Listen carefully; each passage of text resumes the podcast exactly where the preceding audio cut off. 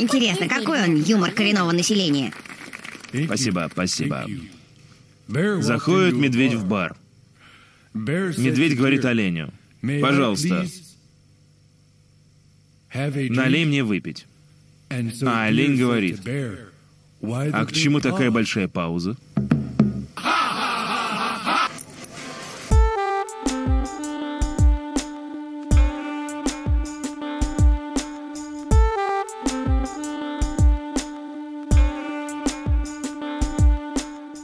Итак, друзья, хорошей субботы. С вами подкаст «Крысиное товарищество». Как и во все предыдущие субботы, сегодня у нас 52 выпуск. Следующий выпуск у нас будет ровно год, как выходит наш подкаст. С вами Дамир и Лёша. Привет-привет, как и всегда, это снова мы. Да, на одном и том же месте делаем для вас контент, который, надеюсь, а, сделает ваш день немножко лучше, чем он был вчера. И чем он был до того, как вы включили наш подкаст. Да, спасибо за дополнительный комментарий. Дамир, как дела твои? Расскажешь мне чуть-чуть? Да, у меня все отлично. И, кстати, у меня есть еще одна загадка для тебя. Ну-ка. Аудиозагадка. У нас же аудиоподкаст, поэтому у нас аудиозагадки. Давай попробуем что-нибудь с этим сделать. Я опять, я опять не ожидаю того, что сейчас произойдет. А, как ты уже, наверное, догадался, я тебе буду включать какой-то звук, а тебе нужно будет определить, что это. Ну давай, давай попробуем.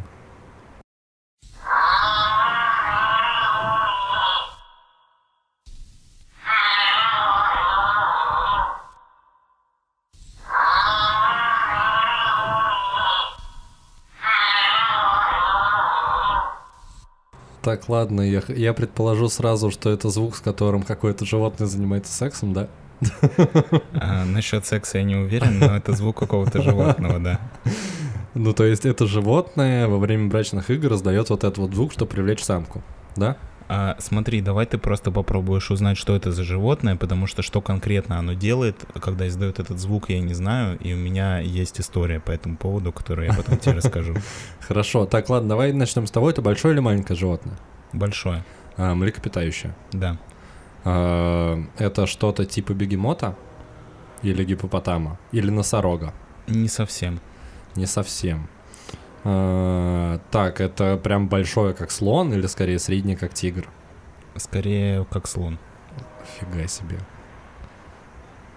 А киты млекопитающие же, да? А, это животное, оно, в принципе, обитает в тех же местах, где гипопотам, бегемоты и В саванне, то слоны. есть. Да. И по размеру оно соотносимо, но это не совсем не такой вид животных. Это какой-нибудь зубр или бык? Нет. Так, ладно, давай попробуем. э, А, ты, ты не знаешь, в какой ситуации это животное издает этот звук. Я не знаю. То есть в целом, а что? Мне нужно угадать само животное, правильно понимаю? Блин, я всех уже перебрал. Какие есть еще большие животные? Типа жирафа? Да, это жирафа. Это жирафа. Отлично. А, так вот, я просто в какой-то вечер а, задумался о том, какой звук издают жирафы. И я понял, что в моей памяти нет ни одного звука, который, ну, я не могу, типа, его себе представить. Ну, то есть логическая цепочка была собачка гав-гав, коровка муму, а жираф пробел. А, ну, типа, да. Вот. И я решил поискать на Ютубе а, звуки жирафов. Я нашел этот звук, но я подумал, нужно поискать еще, потому что, ну, какой-то странный звук вообще. Вообще не похоже на жирафа. Да, и прикол в том, что все видео, где был звук жирафов, это был один и тот же звук, Вот этот вот. да. И прикол в том, что ни на одном видео не было видно, Самого чтобы жирафа. жираф его производил типа вживую. Это Мгм. все было на фоне картинок с жирафами. Потом я нашел одно видео, на котором был жираф, который двигался, и был тот же самый звук, но жираф в этот момент не открывал рта. То есть они просто взяли звук и наложили на видео с жирафом. Слушай, может, он горлом издает этот звук? Мне своим? это показалось подозрительным. Мгм. Поэтому мне пришлось изучить этот вопрос более подробно.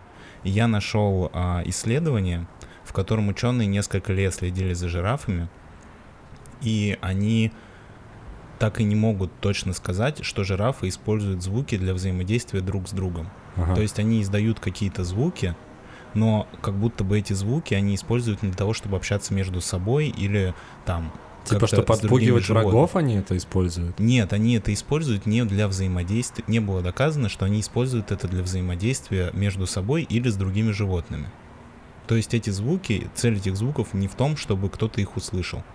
А до сих пор непонятно, зачем они издают эти звуки. Да, и там есть целая подборка аудиозаписей разных звуков жирафов, которые они за эти года сумели записать с видео, но там нет этого звука, который был в этих видео на Ютубе. На Ютубе, поэтому, возможно, это не жираф. Но тогда мне не дает покоя, что это за звук и кто его воспроизводит. Слушай, звучит это вообще как запись, когда предупреждают о каком-то или землетрясении, или еще о чем-то, как будто где-то далеко в мегафон кто-то что-то говорит. А поставь еще раз, пожалуйста.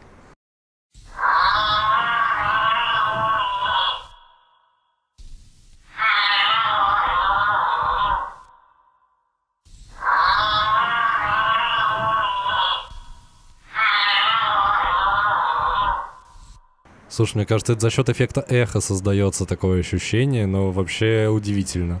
Вообще похоже на звук, как будто бы алкаша кто-то топит. Что? Ну, у меня была такая ассоциация, как будто бы вот если бы кто-то схватил алкаша и начал топить его в реке, то ну вот были бы похожи Потому звуки, что только было бы больше булькающих. Потому что звук похож на то видео, где пьяный мужик лежит на просто где-то или на озере Байкал или что-то такое, помню, там просто на снегу лежит. И к нему подходит, спрашивает, у вас все нормально? Он так переворачивается, он как морж, такой прям огромный мужик усатый, он говорит, нормально. Вот что-то похожее в ну, этом есть. Может быть. Ну, короче, э, друзья, резюмируя весь этот небольшой э, экскурс в жизнь жирафов, э, звук, который вы сегодня услышали, это было как загадка, но абсолютно не доказано то, что это именно звук жирафов. Ну, то есть это и остается загадкой даже после того, как вы услышали отгадку. то есть это загадка для всего человечества. Официальный ответ э, состоит в том, что это звук жирафа, но это не точно, потому что, ну, я рассказал, у меня тоже закрались сомнения, я не нашел доказательств тому, что именно этот звук принадлежит жирафу. Но а, к этому выпуску в описании я оставлю ссылку на это исследование. Вы можете пролистать самый низ, и там очень много видео и аудиоматериалов а, со звуками жирафов, которые вы можете изучить, если вас эта тема тоже заинтересовала. Блин, супер. А на этом, я думаю, будем переходить к, к основному выпуску. Да. Поехали.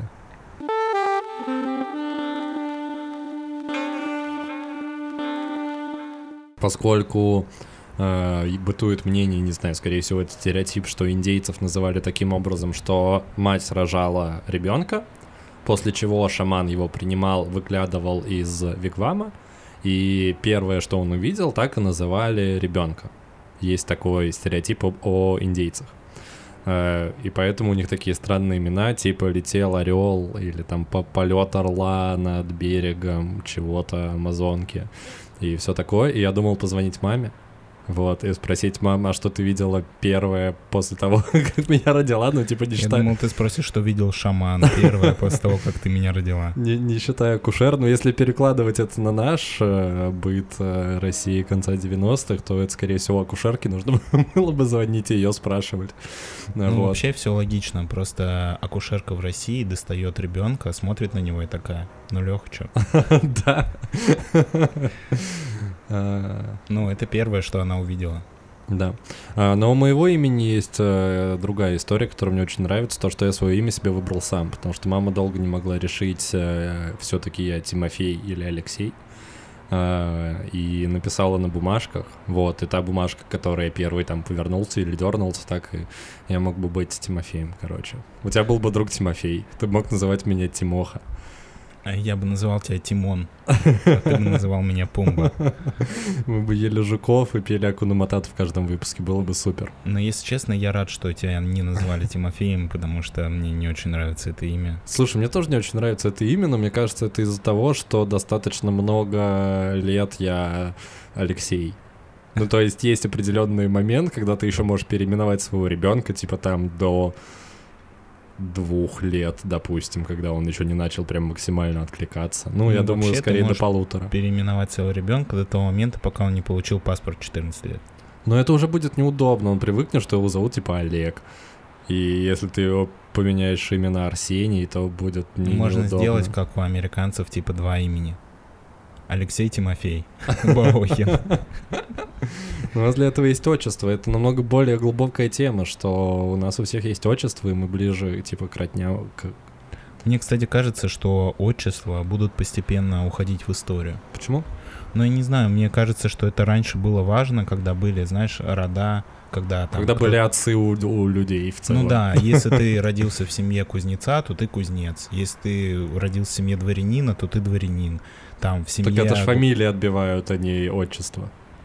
Ну, да, типа кузнецов. Я, ну, понятно, что в разных культурах все по-разному, но я к тому, что раньше это было важнее, а сейчас, как бы, когда у тебя перед тобой открыт мир возможностей, тебе не обязательно так привязываться к тому делу, которым занимался твой отец, и поэтому само упоминание твоего отца в твоем имени, оно уже не так важно. Ну и плюс людей сейчас дофига, и имя твоего отца, она как бы, скорее всего, никому ни о чем не говорит, кроме твоих родственников, поэтому... Ну, слушай, намного красивее звучит, и вообще мне вот эта вот традиция больших сложных имен, сложно составных, это очень прикольно. У всяких восточных народов, например, есть, когда имена собираются там из там отца, деда, какие-то приставки, ибн, али, вот это вот все. Это очень клево, очень красиво и как бы подчеркивает культуру. Ну и, например, я очень удивился, когда был в Берлине, и там мне показывали библиотеку, семья, в которой я жил, у них достаточно много книг, и они обожают э, Толстого и Гоголя, по-моему.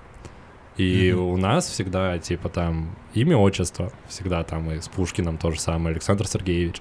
А у них это просто Александр Пушкин. Ну, то есть у них вот на корешках книг, оно без отчества, потому что у них, в принципе, нет такого, что есть отчество, у них э, второе имя. Э, которая там тоже связана, точнее у нас это в меньшей степени, я думаю, связано с верой. У нас, у нас наоборот первое имя должно быть связано с э, верой, ну, с религией. Потому что в православной культуре у ортодоксальных э, христиан первое имя, оно назначается по святкам. Ну, то есть, какой день ты родился, такое у тебя имя, как День Ангела. Вот. А второе имя как раз привязка к твоей семье, к отцу. Ну и, соответственно, фамилия — это, э, как это называется, причастность к роду деятельности. Вот. Угу. А у них по-другому, хотя тоже есть вот эта вот история, что типа там какой-нибудь Смит, это тот же Кузнецов, по сути. Ну, то есть вот рода деятельности в европейской культуре, мне кажется, достаточно сильно развито.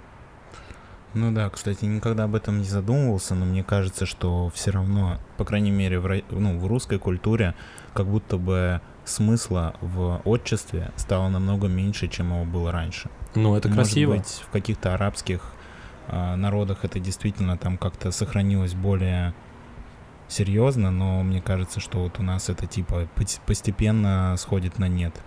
Ну, слушай, для многих тоже важно, чтобы отчество было твое и фамилия твоя у ребенка. Ну, в смысле, я имею в виду для мужчин.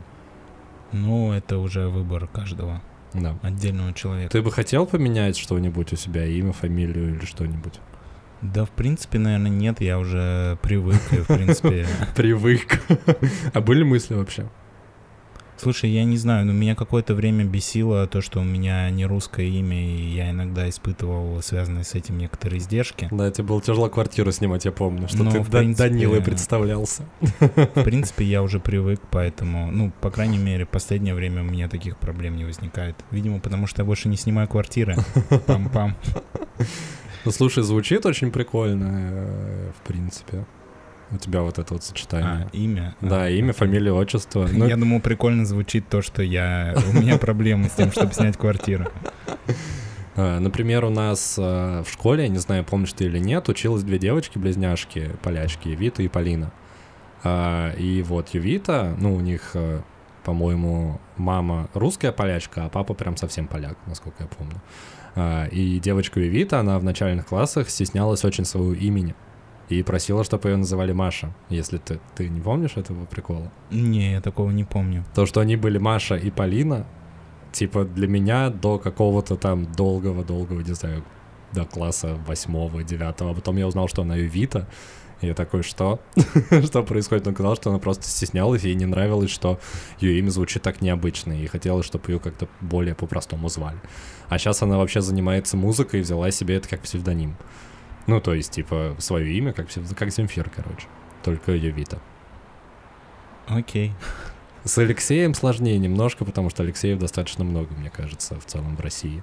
Ну да, как бы когда у тебя более редкое имя, у тебя есть шанс э, не придумывать себе псевдоним, когда ты станешь известным, потому что Да. таких, как ты, известных людей не так много. Как и Драк. Ну, например, да. Да, и стендап-комика Драк Мирзализаде, он талыш.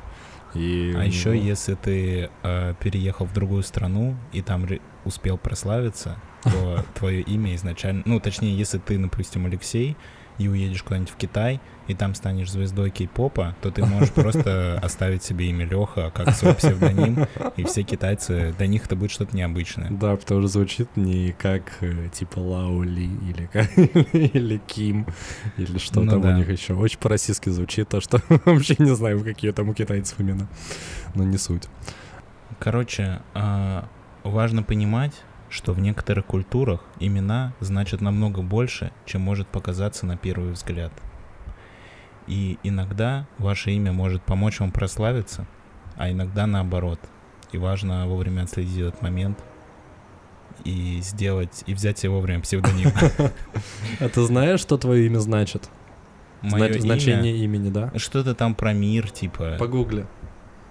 Мне вот очень нравится, что значит мое имя. Оно значит, во-первых, это древнегреческое имя, понятно, как и большинство наших имен. А, И оно означает э, защитник. Вот. И всегда это имя было одно, одним из самых распространенных в России, хотя, мне кажется, я лично Алексеев не очень много знаю. Мне кажется, больше... Ну, самое популярное имя русское — это Александр. Ну, как русское. Которым в России мальчиков называют, и де- девочек нет, а ма- девочки, по-моему, Настя, а мальчики Александр. Вот. В смысле, бывают и девочки тоже Александр. Да, но это не самое популярное имя у девочек. Это А, самое ну, популярное имя окей. мужское, а самое популярное женское — это Настя.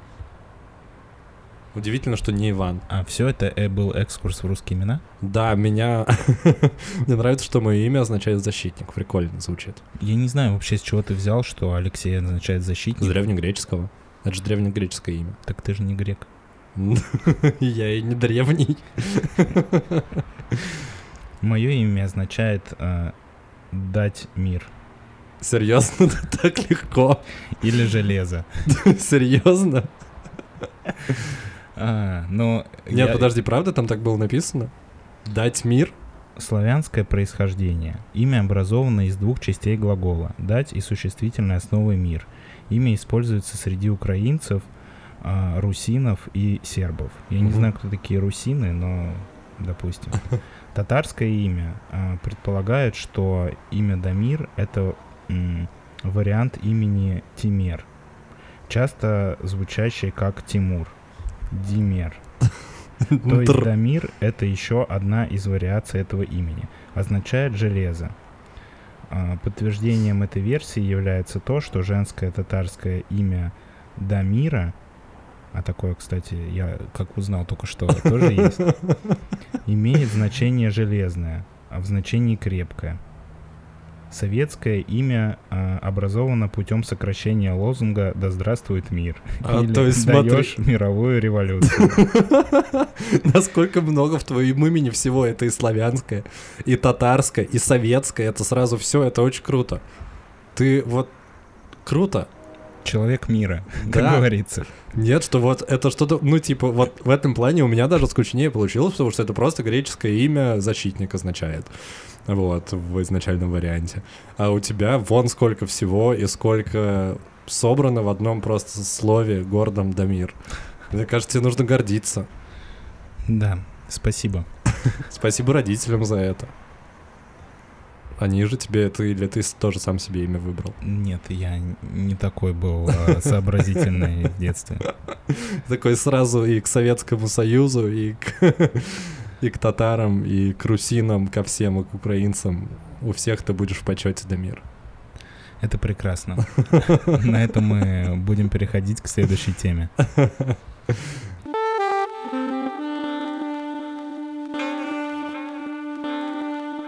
Э, Сегодня фильм недели мы взяли культовую картину Джима Джармуша «Мертвец» с Джонни Деппом в главной роли, и по совместительству это один из любимых фильмов Дамира. Такой артхаусный. Я бы даже не сказал, что он артхаусный, я его смотрел как-то давно, и вчера его пересматривал еще раз. Я его запомнил прям супер-супер артхаусом, странным и непонятным. А вчера, когда я его пересматривал, мне кажется, я больше э, всего понял, и он больше ближе к классическому фильму. Ну да, может со стороны показаться, что я очень умный, но на самом деле я люблю фильмы, где, в принципе, более-менее все понятно. И мне кажется, что это из тех фильмов, где, в принципе, ну, ты можешь постичь смысл, который в него был вложен за счет того, что он, ну, не такой сложный и замороченный, как э, в каких-то других фильмах, которые относятся к жанру артхаус. Да, несмотря на то, что фильм полностью чер- черно-белый, в нем достаточно мало диалогов и большая часть времени всякие краси- красивые кадры с лесами, полями, героями, которые скачут на конях.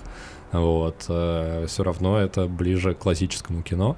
Знаешь, кстати, забавно то, что у меня почему-то этот фильм в памяти отложился как цветной. И когда я его пересматривал недавно еще раз, а, я, ну не то, что я был удивлен, но я такой, так, он же черно-белый. Ну, почему в, моей, в моем воспоминании он был цветным? Не знаю, у меня он всегда был сто процентов черно-белым, но еще потому, что я его смотрел несколько раз, э, когда там еще в школе учился, и мне там очень нравился саундтрек, и у меня на тот момент была группа ВКонтакте с музыкой, где я делал всякие подборки с саундтреками совсем таким, и как раз к этому фильму делал подборку и ставил на изображение поста как раз кадр из этого фильма с Джонни Деппом.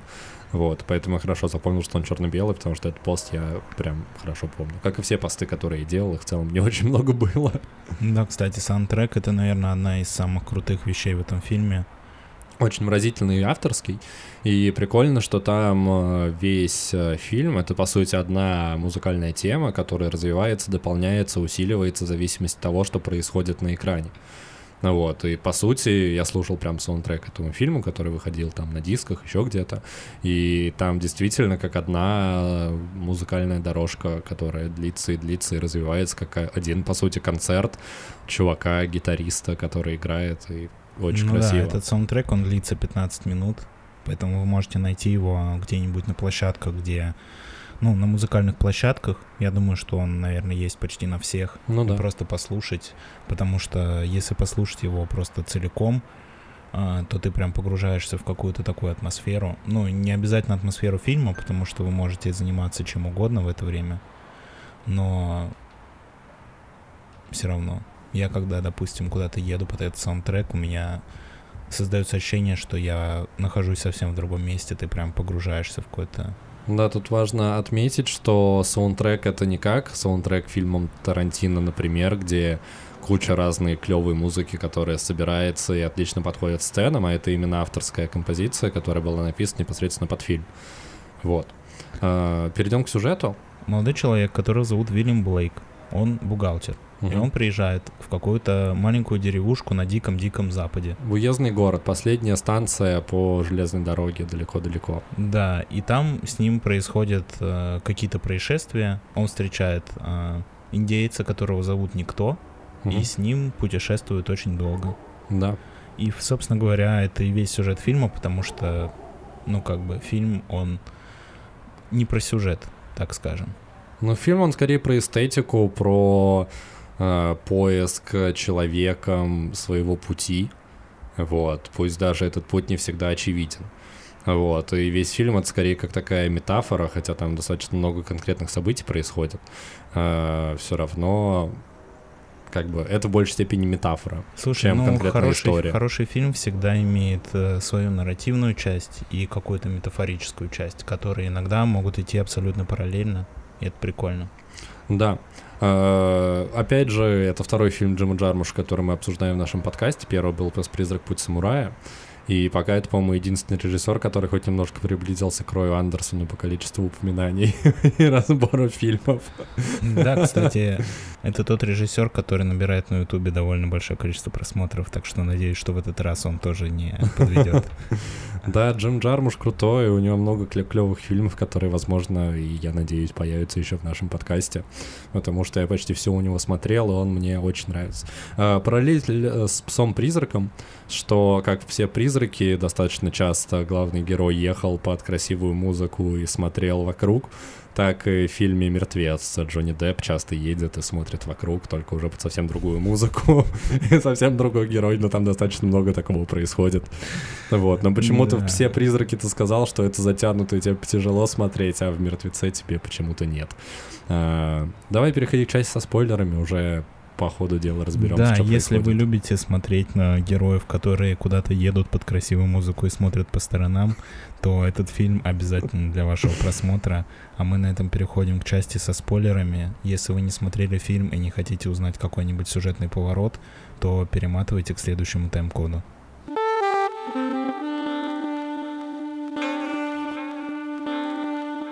Так вот, Дамир, давай еще раз пройдемся по тому, почему этот фильм один из твоих любимых, помимо саундтрека. Слушай, мне просто очень нравится эта атмосфера, и мне очень нравится костюм Джонни Деппа на самом деле.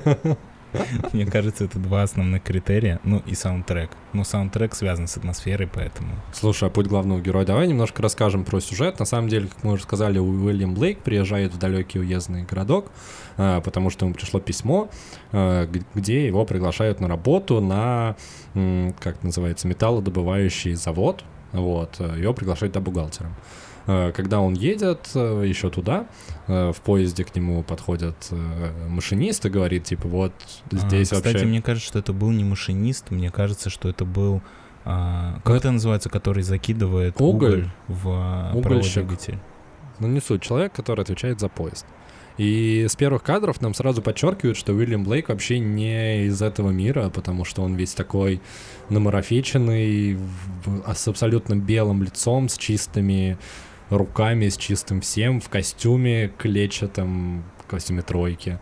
А вокруг него просто усатые бородатые ковбои, шахтеры, которые едут туда совсем по другим целям. Так вот, и угольщик предупреждает а, главного героя о том, что здесь вообще никому нельзя верить, и я бы на твоем месте, если бы мне такое письмо пришло, и меня бы позвали а, в этот город, он называется Машина, а, это далекий уездный городок, он бы вообще туда никогда не сунулся, потому что это очень опасное и не- не- недружелюбное место. На что Уильям Блейк вообще говорит, что у меня не было другого выбора, я только там похоронил своих родителей, и вот у меня ничего не осталось, на последние деньги я отправился туда, типа купил счастливый билет, надеюсь, что все будет хорошо. Но, к сожалению, нет. Приезжая на место, э, ему говорят о том, что ты опоздал, мы уже нашли другого бухгалтера. Главный герой расстроенно идет пить в бар, знакомится там с местной проституткой, э, помогает ей, она приглашает его к себе в комнату, по случайному стечению обстоятельств. Э, приходит любовник, э, бывшей этой проститутки, и Уильям Блейк убивает, точнее, тот любовник убивает проститутку, а Уильям Блейк убивает этого любовника, после чего отправляется в бега. И на него охотятся вообще все, всякие охотники за головами, власти штата, и наш герой оказывается в бегах. Ну, там важный нюанс просто, что этот парень, которого он застрелил, это сын а, главного чувака, который отвечает за это основное предприятие. Ну да, городе. владелец этой мануфактуры. Да, как раз к которому он приходил устраиваться на работу, и, собственно говоря, помимо правительственных сил, которые просто преследуют убийцу, еще он нанимает дополнительно головорезов, а, чтобы отомстить за смерть своего сына. Да. И его любовница. И Вильям Блейк а, встречает а, в своих вот этих скитаниях индейца по кличке Никто. Можно я еще добавлю одну важную деталь, что когда вот этот вот э, любовник проститутки стреляет э, в нее, пуля проходит насквозь, ну точнее он стреляет вообще в, в- он стреляет вообще в главного героя, проститутка собой его закрывает, и в итоге убивают и ее, и, с- и пуля попадает также в сердце главному герою. Но почему-то он выживает, и как бы после этого весь его путь э, дальнейший, после того, как он встречает индейца, он нацелен на то, чтобы отправиться, по сути, в мир иной. Вот, потому что индейец говорит, что вот у тебя пуля застряла прям в сердце, вытащить ее не могу, и ты как бы уже мертвец. Собственно, почему фильм называется «Мертвец», потому что главный герой, он, получается, умирает в самом начале. Но поскольку ему еще нужно найти свой путь и к чему-то прийти, он выживает, и он отправляется вместе с индейцем искать свой путь куда-то там в Альгаллу, в рай, куда угодно. Ну, а, справедливости ради, индеец хочет проводить э, Уильяма в мир иной, Угу. а что хочет Уильям Блейк, вообще непонятно. Он просто Плывет скитает- по течению. Ну да, как бы он двигается туда, куда он может двигаться. Он просто садится на лошадь и просто едет прямо по дороге. И нельзя сказать, что у него есть какая-то цель. А, поэтому, как бы, наверное, индеец все-таки является его проводником. Правда, иногда в какой-то момент фильма индеец исчезает, и Уильям Мгм. Блейк как будто бы становится совсем другим человеком. Ну, слушай, в этот момент он потому что принимает себя, принимает свой путь, и как раз в этот момент, мне кажется, он осознает то, к чему он идет, потому что если поначалу он вообще не понимал, что происходит, когда э, индеец говорил ему, что вот, э, ты отправишься на лодке через реку, подобную зеркалу и так далее, вот, он его спрашивал, что происходит, почему ты говоришь такие слова, почему ты говоришь загадками, индеец ему не отвечал. А, И как раз момент, когда индеец его оставляет, после того, как он, э, индеец пьет, э, пьет, э, это отвар из кактуса, про который Кастанеда еще писал, вот, сильный галлюциноген. Вот, он видит, что Уильям Блейк точно мертвец, потому что ему приходят галлюцинации, где вместо лица Уильяма э, появляется череп. Вот, после чего индейец его оставляет, понимая, что э, дальше главный герой должен идти сам. И важно еще хотел добавить про имя индейца, почему его зовут Никто. Э, у него есть э, его индейское имя, но поскольку у него была очень тяжелая судьба его, когда он был э, еще ребенком во время войн с индейцами похитили, увезли э, в Европу, там он как-то смог выбиться из грязи в князе, получить образование и вернулся уже начитанным, э, вернулся в свое племя и начал рассказывать про вот эти вот все знания, которые он получил в Европе, но он был там никому не нужен. И по сути он был не нужен э, европейцам, поскольку он индеец, а своему племени он был не нужен, потому что он вот такой ев- европезированный уже очень индеец, поэтому он взял себе имя Nobody, никто, А, что еще дополнительно, мне кажется, в русской адаптации, локализации а, не очень хорошо подчеркивает слово nobody. Это как типа nobody, кто-то бестелесный, у которого нет тела. И он, по сути, для главного героя является таким как раз духом, проводником, а, который ведет его в другой мир. Ну да, кстати, интересное наблюдение, что оба героя, что Уильям Блейк, что индеец никто, они как будто бы, ну, они отвержены своими народами, потому Мгм. что Уильям Блейк тоже, ну, он по сути белый, но при этом он бежит от э, всех белых, потому что все они хотят его убить. Что это государственные какие-то служащие, там, полицейские, шерифы и прочие, что какие-то головорезы, ну и что, в принципе, люди в этом городе, в принципе, они готовы его подстрелить, просто потому что он не похож на них, а, там, за счет своей одежды и за счет своего поведения, поэтому оба, типа, эти персонажи, они как будто бы изгнаны из своих племен, Ну из да, своих и они народов. находят друг друга. да, и вместе держат путь в никуда. Да, нигде и никуда. Э, Хотел сказать, что с самого начала понятно, что главный герой, он э, не, не подходит этому обществу вот своих же белых собратьев. Я, Вот. знаешь, хотел, кстати, задать тебе вопрос про этот фильм. Как ты думаешь, в какой момент э, умер Уильям Блейк, если мы смотрим на этот фильм как на метафору пути э, какой-то души человека в мир иной? В смысле, умер физически? Да. Э, ну, у меня есть ощущение, что он умер прям сразу, прям вот там, в том отеле, где его подстрелили. Я просто подумал о том, что, возможно, весь фильм — это метафора путешествия человека в мир иной, и, возможно, Уильям Блейк с самого начала был мертвый. А, думаешь, как, как только он туда поехал, и такие, получается, как он проходит некоторые круги Мне ада? просто показалось, что все выглядит достаточно странно. Ну, с самых первых сцен а, повествование очень странное. Начнем с того, что он едет в поезде. Эта сцена идет, наверное, минут 15. Мгм. И между сценами, ну, там показывают, как он сидит в поезде, смотрит вокруг, там какие-то люди, потом происходит затемнение, потом появляется опять тот же самый кадр, он опять сидит в поезде, смотрит люди по сторонам, другие. там другие люди. То есть, ну, как будто бы он едет какое-то бесконечное количество времени, и персонаж, который встречается ему в этом поезде, вот этот то ли шахтер, то ли машинист, то ли чувак, который закидывает э, уголь в поезд, а, он ему как раз, по-моему, и говорит о том, что ты, типа, ну, по-моему, прям прямым текстом говорит, что ты прибываешь в ад, или в то место, которое типа самое темное место ада. Вот. И, соответственно, в этом аду он э, попадает в эту переделку и как будто бы отправляется в какое-то чистилище, где он встречает индейца, который уже помогает ему найти путь э, к тому, чтобы освободить свою душу.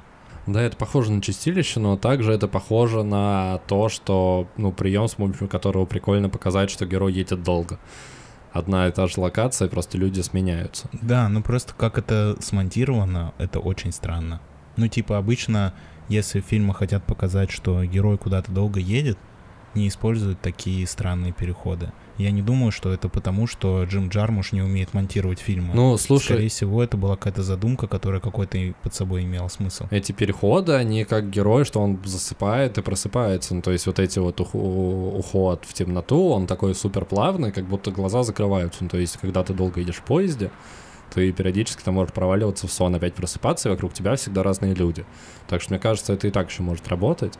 Но я думаю, что мы все равно сейчас не найдем точно ответ на этот вопрос, но просто когда я в очередной раз сейчас смотрел этот фильм, я подумал о том, что возможно, Вильям Блейк изначально с самого начала фильма был мертвый, что он, ну, в фильме не было ни одной сцены, где он был живой в угу. плане типа физически живой. Ну слушай, так можно на самом деле про любой и про любой даже мультик про Винни-Пуха разогнать.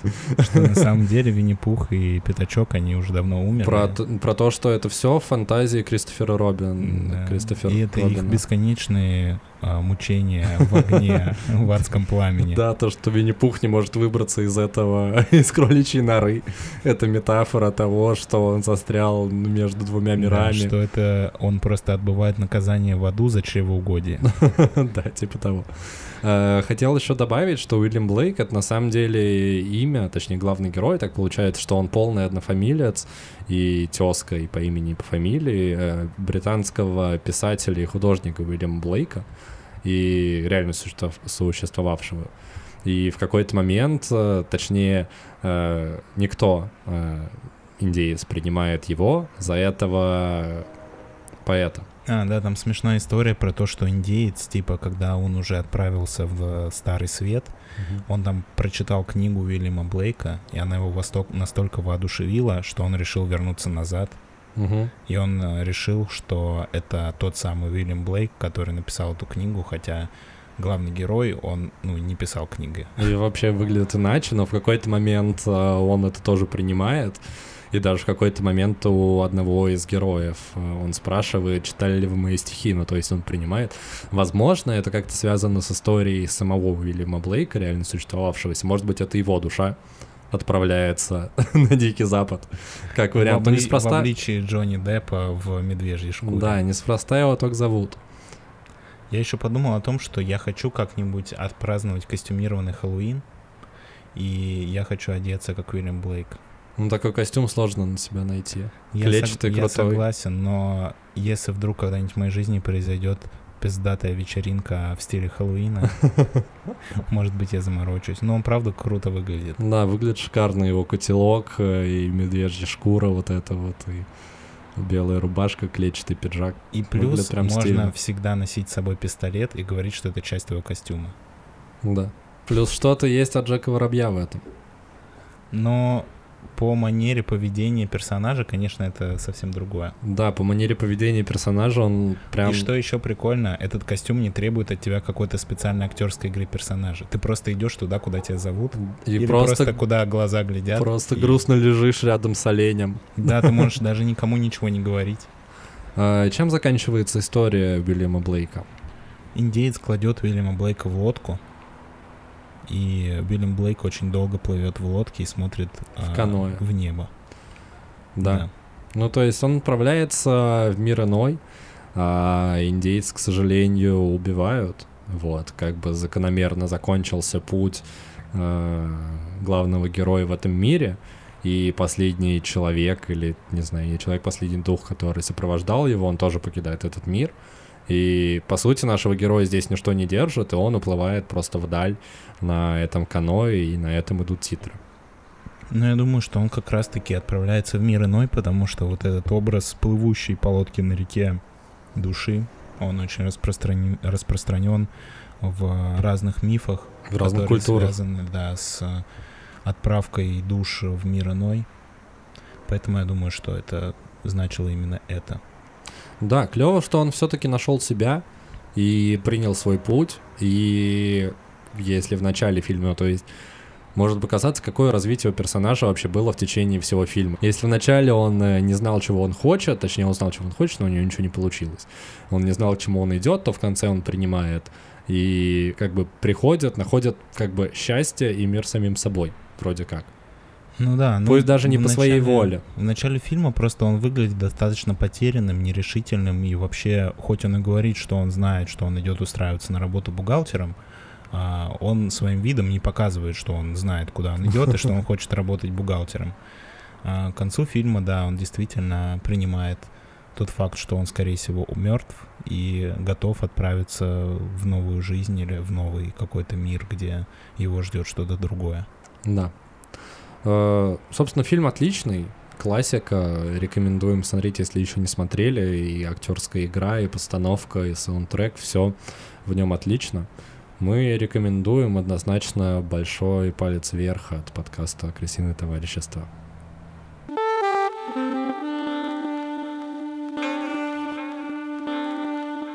Я, кстати, хочу начать с интересного факта. Ты знал, что в э, Америке э, времен индейцев, это с 16 по 19 век, э, практиковалась такая вещь, как табачная клизма. А, нет, но я могу представить, что это так и было. Они верили, что человек, который утонул, ну, или тонул, ну, короче, человек, связанный с тем, что он наглотался воды и его нужно спасать, Мгм. что ему помогает табачная клизма. И они брали табачный дым и как бы вдували его в задний проход, считая, что таким образом они помогают утонувшему человеку спастись. Ну, слушай, возможно, это не лишено смысла, как минимум, потому что там есть э, слизистая э, в... Как-то... Это прямая кишка или короткая кишка? Прямая. Да, в прямой кишке есть слизистая, куда, в принципе, никотин попадает из табака. Во-вторых, это прогревание. Но оно, по-хорошему, мне кажется, если ты наглотался воды, нужно легкие прогревать. Вот, соответственно, нужно курить скорее, чем э, себе делать клизму. Но так тоже, возможно, работает. Ну, то есть ты, ты просто это приводишь как факт того, как что-то безумное. Мне кажется, это вполне логично делать такие Мне штуки. просто кажется, что это забавно. Ну, типа, зачем курить жопой, если можно курить ртом? Вообще всякие безумные вещи. Смысл-то все равно, ну, как бы, финал все равно один и тот же. Ты умрешь. Всякие безумные вещи из Средневековья тоже могут казаться забавными, но на самом деле они ужасные. А поговорить мы хотели, продолжая тему фильма про индейцев и про то, как у них это все происходило, как их захватывали э, западные захватчики. И как вот это вот все происходило, как заняли в резервации, как их травили одеялами и алкоголем, и как сформировалось их общество На под всем деле, этим давлением. интересно поговорить об индейцах с той точки зрения, что эта цивилизация, она развивалась параллельно с европейской, но при этом с ней не контактируя. Мгм. Потому что когда-то давным-давно, когда еще вот эта Северная, Южная Америка и Евразия были одним континентом, а, Научно не доказано, мне кажется. Но Ну, это не точно. это пр- предположение, понятно, что оно не доказано, но, скорее всего, так и было. Просто прям точно это установить проблематично, потому что это было миллионы лет назад. Мгм. А, так вот, и какая-то часть, какая-то часть жителей Евразии перешла на эти континенты по суше, потому что тогда сухопутный путь был открыт, и она там обосновалась, а потом произошел какой-то катаклизм природный, и, соответственно, этот перешейк, по которому они переходили, он Затопило. погрузился под воду, и эти люди оказались отрезаны от э, другого мира на тысячи лет, и это та цивилизация, которая развивалась параллельно. Ну, это просто интересно, как бы как факт. Ну, в целом есть много цивилизаций, которые развивались параллельно, просто поскольку у Европы и Азии больше возможности контактировать с точки зрения торговли и всего такого, а до Америки очень долго было сложно доплыть. Э, первый был как раз, ну, ну я думаю, я туда... тебе напомню, что просто долгие годы, ну, многие тысячелетия люди, в принципе, думали, что с этих континентов не существует. Ну, да, потом доплыли туда, доплыли, я думаю, и другие мореплаватели тоже, но первый зафиксированный — это Америка Веспуччи, после чего походы Колумба с целью захвата э, территорий. Ну да, просто я к тому, что когда я говорю, что они развивались параллельно, в смысле независимо друг от друга, потому угу. что все равно, когда даже там есть народ, который живет на юге Африки, и есть народ, который живет на Северном полюсе, понятно, что они друг с другом не контактируют, и можно сказать, что они развиваются параллельно, но так или иначе, через другие народы они все равно обмениваются какой-то культурой, какими-то вещами, и сложно сказать, что одни не влияют на других. Угу. Да, может быть, это влияние минимально, но тем не менее оно все равно существует. А то, что касается индейцев, там как бы, ну, действительно влияние с Запада не было, ну, это даже из Запада и с Востока, поскольку для них из Запада и с Востока... Одинаково далеко. Да, а, этого влияния не было. Они как бы развивались сами по себе. Да, меня больше всего поражает, как забили в целом на индейцев, потому что э, все сейчас э, очень переживают за чернокожее население, которые были рабами очень долгое время, а на индейцев, чью территорию, по сути, просто забрали себе э, захватчики из Испании, из Англии, из Франции, вот, они просто такие, ну окей, они там живут в своих резервациях, и нам с этим норм. Э, но, с другой стороны, готовясь к этому выпуску, я почитал, посмотрел всякие штуки, и меня удивило то, что, э, да, было много войн, но потом а в начале так получалось, что эти две культуры, европейская и вот э, культура индейцев, они существовали достаточно долго в мире и торговали друг с другом, индейцы ассимилировались, вели э, брали что-то у европейцев, приучались к их образу жизни, и даже если смотреть э, фотографии индейских вождей уже вот перед тем, как начали сгонять резервации, они выглядят абсолютно по-европейски, ну то есть они носят бакенбарды, они одеваются в камзолы, и это круто, и это немножко рвет шаблон, потому что есть ощущение, что вот приплыли захватчики с э, запада, э, убили все коренное население, тех, которые остались, просто согнали куда-то в неудобные для них места и просто отжали себе землю, по сути.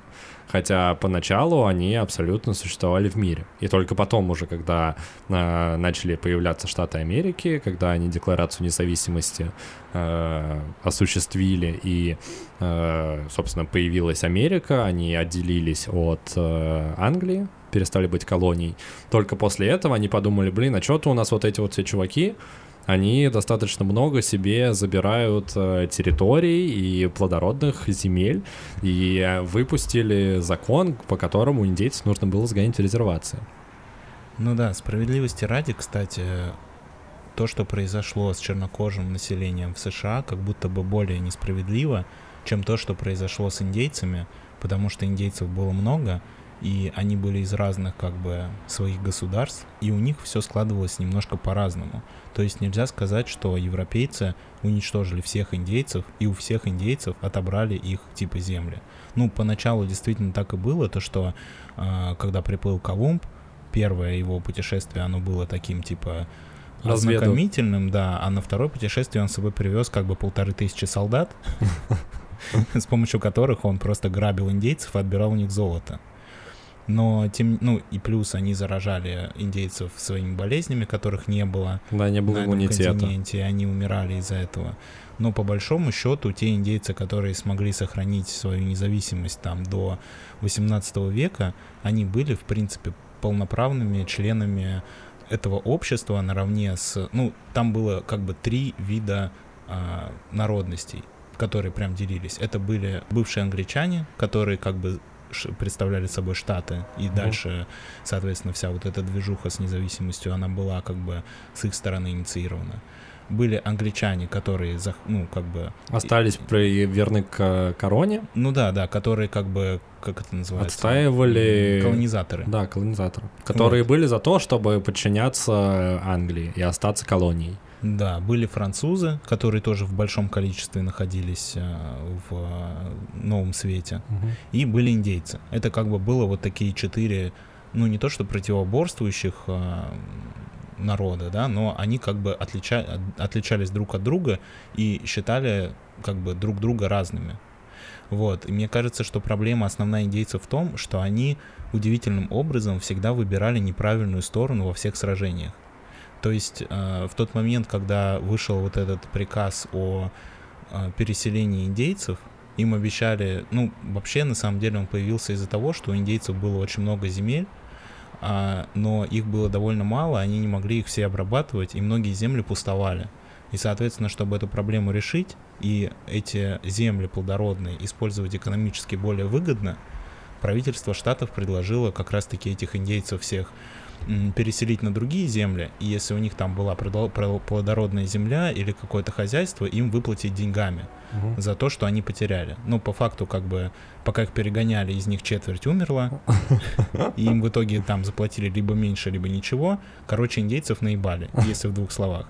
Но почему вообще отношение к индейцам было такое, как бы пренебрежительное? Потому что с индейцами не было вот этой истории, как э, с черными, что типа вот они просто люди второго сорта, потому что они черные, они из Африки, и вообще они не понимают ни языка, ничего. А, индейцы, потому что действительно, ты правильно сказал, они довольно быстро ассимилировались, и многие из них стали просто, ну, обычными зажиточными людьми, которые, в принципе, ничем практически не отличались от американцев. Да, хочется добавить, что многие индейцы, они даже имели своих рабов чернокожих, и когда их уже даже начали переселять, они этих чернокожих рабов даже с собой брали в дорогу. Да, так вот, почему к индейцам было такое отношение, то что первая глобальная война, которая произошла в Новом Свете, ну, не считая войн всех против всех, которые Между происходили там просто. практически все время, и индейцы друг с другом воевали, и с белыми, и белые воевали с индейцами, и индейцы с белыми против индейцев, и наоборот, там, ну, войн было бесконечное количество. Но такая прям глобальная война, которая какой-то, ну, переломила ход истории, это была э, я точно не скажу название, но война, когда англичане решили избавиться от французов и все земли подчинить себе. Угу. И, соответственно, э, кто воевал на стороне британских сил, помимо британцев, индейцы. И когда британцы э, свой план осуществили, отобрали у французов все территории, и те люди, которые считали себя э, поселенцами, а не англичанами, они ненавидели индейцев, потому что они думали, что они за английскую корону, типа они английские подданные, хотя индейцы так не считали. Ну, слушай, тут я еще добавлю, что в Старом Свете, наоборот, считали, что вот когда они пришли с колонизаторской миссией, вот, все те жители, которые были на территориях, которые получилось колонизировать, они стали как бы членами а, Англии.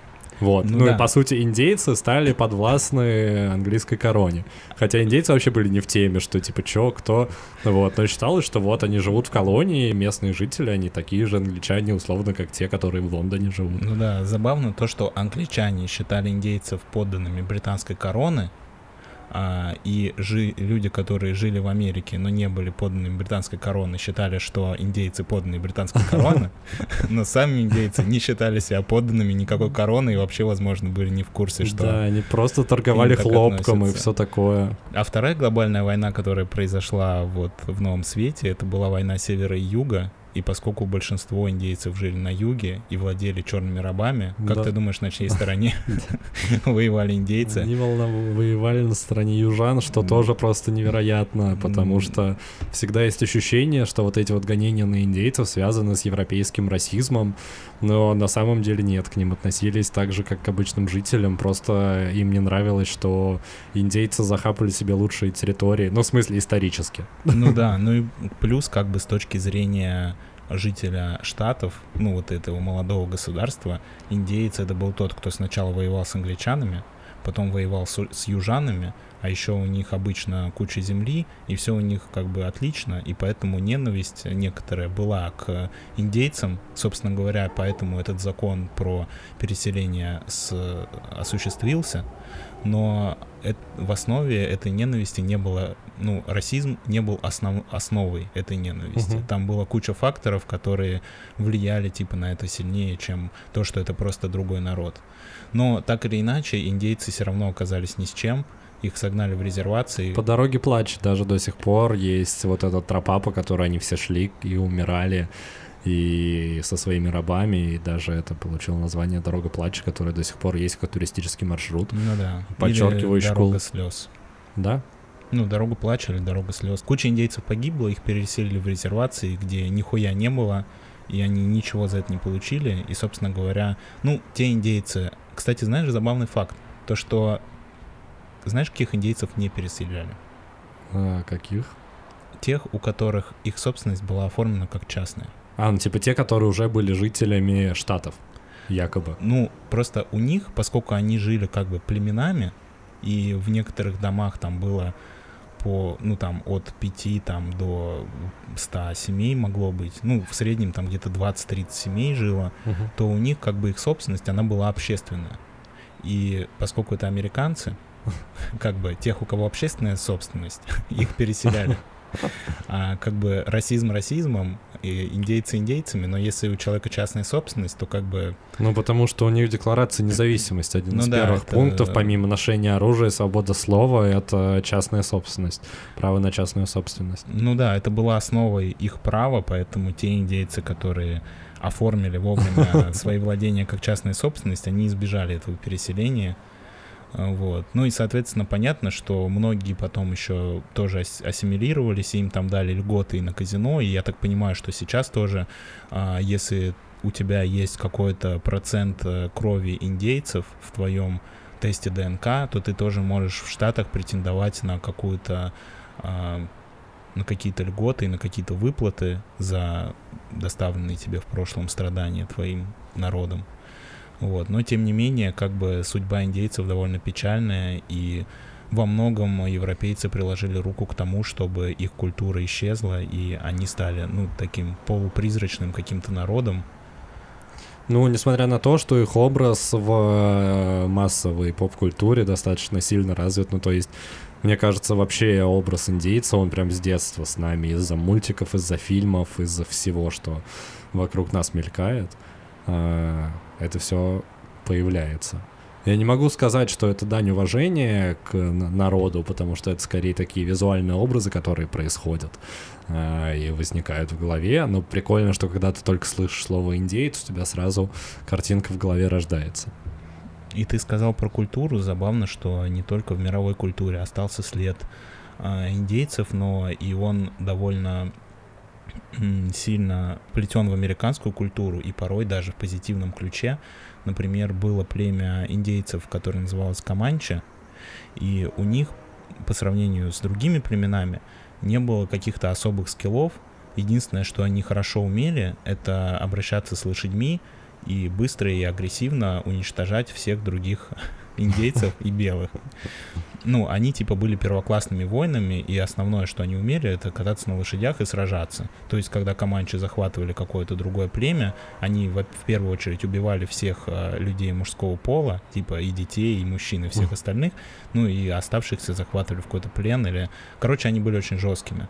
И у них был вождь, а, которого звали Джеронима, и в одной из э, легенд, а, когда за ним гнались какие-то его преследователи, он, не зная, куда бежать, спрыгнул с лошади на соответственной скалы, и перед прыжком он крикнул Джеронима, и это так понравилось американскому десанту, что сейчас, когда американские десантники выпрыгивают из самолета, они тоже кричат Джеронима перед этим.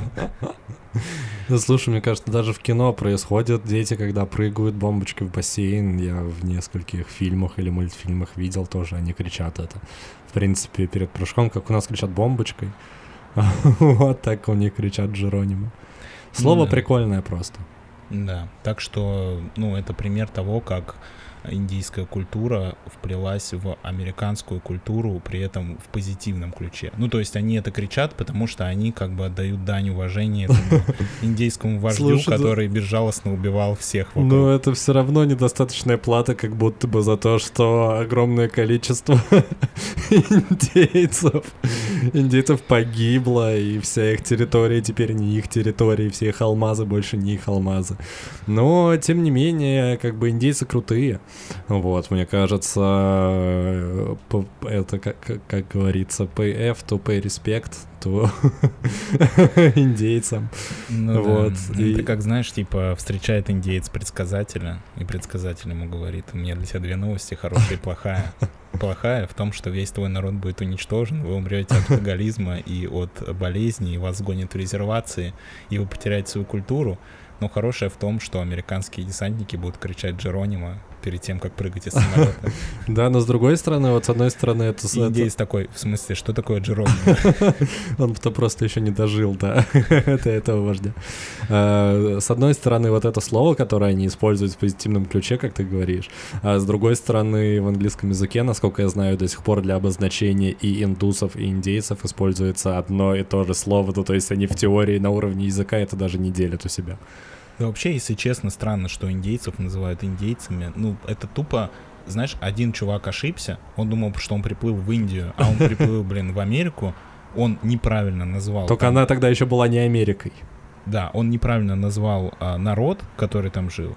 И все такие, ну, мы уже так привыкли, ну, на, будем называть на, их. На типа... самом деле это небольшой такой тоже расизм э, с точки зрения называя их всех индейцами. Их нужно по-хорошему называть по названию их племен и народов, в которых они жили.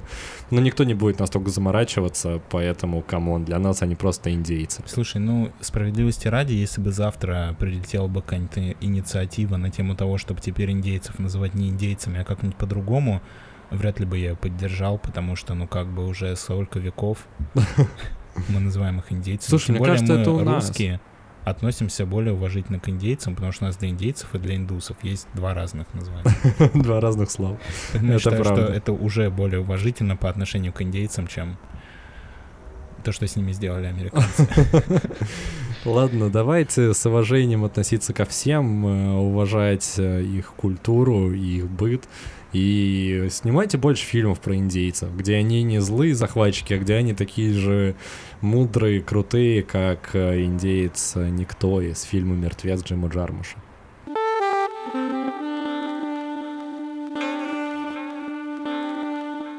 На этом подходит к концу 52-й выпуск «Крысиного товарищества». Это наш развлекательный подкаст, еженедельный, веселый, интересный и познавательный – с вами были его бессменные ведущие Дамир и Лёша. Да, это были мы. Хочу напомнить, что стоит э, подписаться на наши соцсети, в телеграм-канал, и где бы вы ни слушали, стоит подписаться. Мы выходим на многих площадках, есть даже в Литресе, по-моему, да?